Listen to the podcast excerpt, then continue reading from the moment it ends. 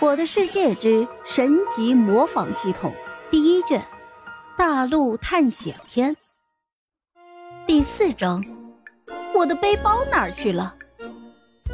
普凡席地而坐，脑海里不断的思索着自己该如何生存下去。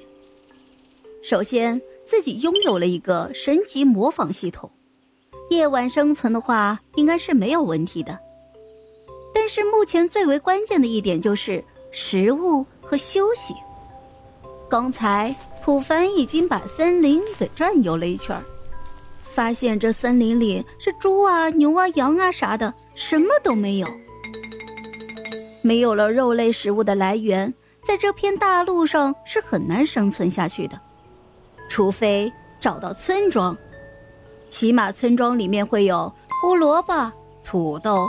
甜菜根等等的农作物来作为食物的补给，而且自己现在不能够摧毁和放置方块，那就说明自己还无法制作出床来，那么也就说明休息也是一个大问题了。毕竟这游戏的设定就是只能够睡到床上去休息，游戏里面的亡灵生物全部都签署了被窝封印协议。只要你钻进了被窝里，那亡灵生物就不会去袭击你。当然了，这些都是玩笑话。真正的原因呢，是因为你睡着了，在亡灵生物的认知里面，你就已经死去了，所以会把你当成是他们的同类，这样他们就不会袭击你了。就好比你在游戏里面带了一个南瓜头。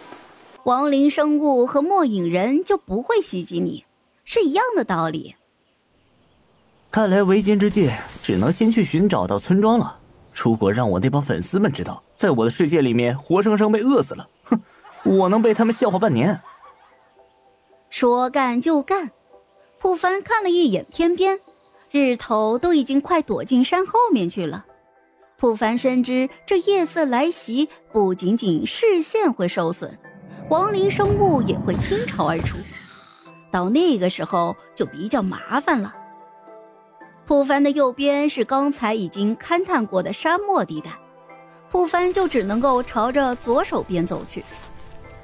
这说来也奇怪，普凡一路上不要说是猪啊、牛啊、羊了，连只鸡都没有发现，这就让他感到疑惑了。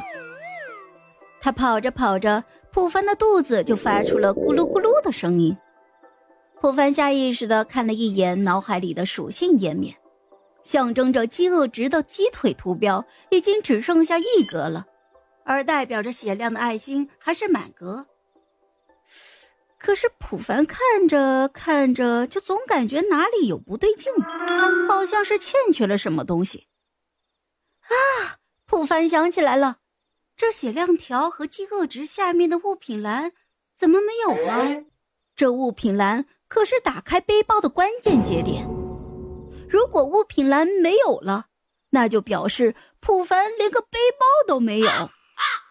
看到这里，普凡就停下了脚步，呼唤系统：“系统，我的背包哪儿去了？”回禀宿主。作为神级系统的拥有者，背包这些垃圾功能已经被删除了。普凡是满脸的问号啊！好家伙，这背包可是我的世界生存里最为需要的功能啊！不然自己外出收取的材料、必备的食物和工具怎么装啊？全部都拿在手里呢。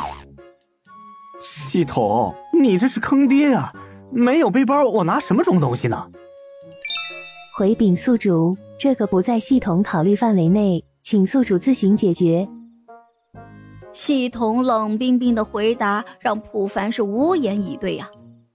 咋办？就先这样生存呗。普凡这样想着，与此同时就已经开始盘算着自己该如何解决这个问题。我的世界里面，类似于背包功能的道具还是很多的。就好比木箱牵引箱甚至是矿车船以及驴等等的都是可以安装木箱来作为存储运输工具的。就这样一想普凡豁然开朗一下子这思路就全部打开了。好啦这一集我就讲完啦朋友们该你们帮我点点赞和评论一下啦。有月票的也一定要投给我哦感谢 感谢。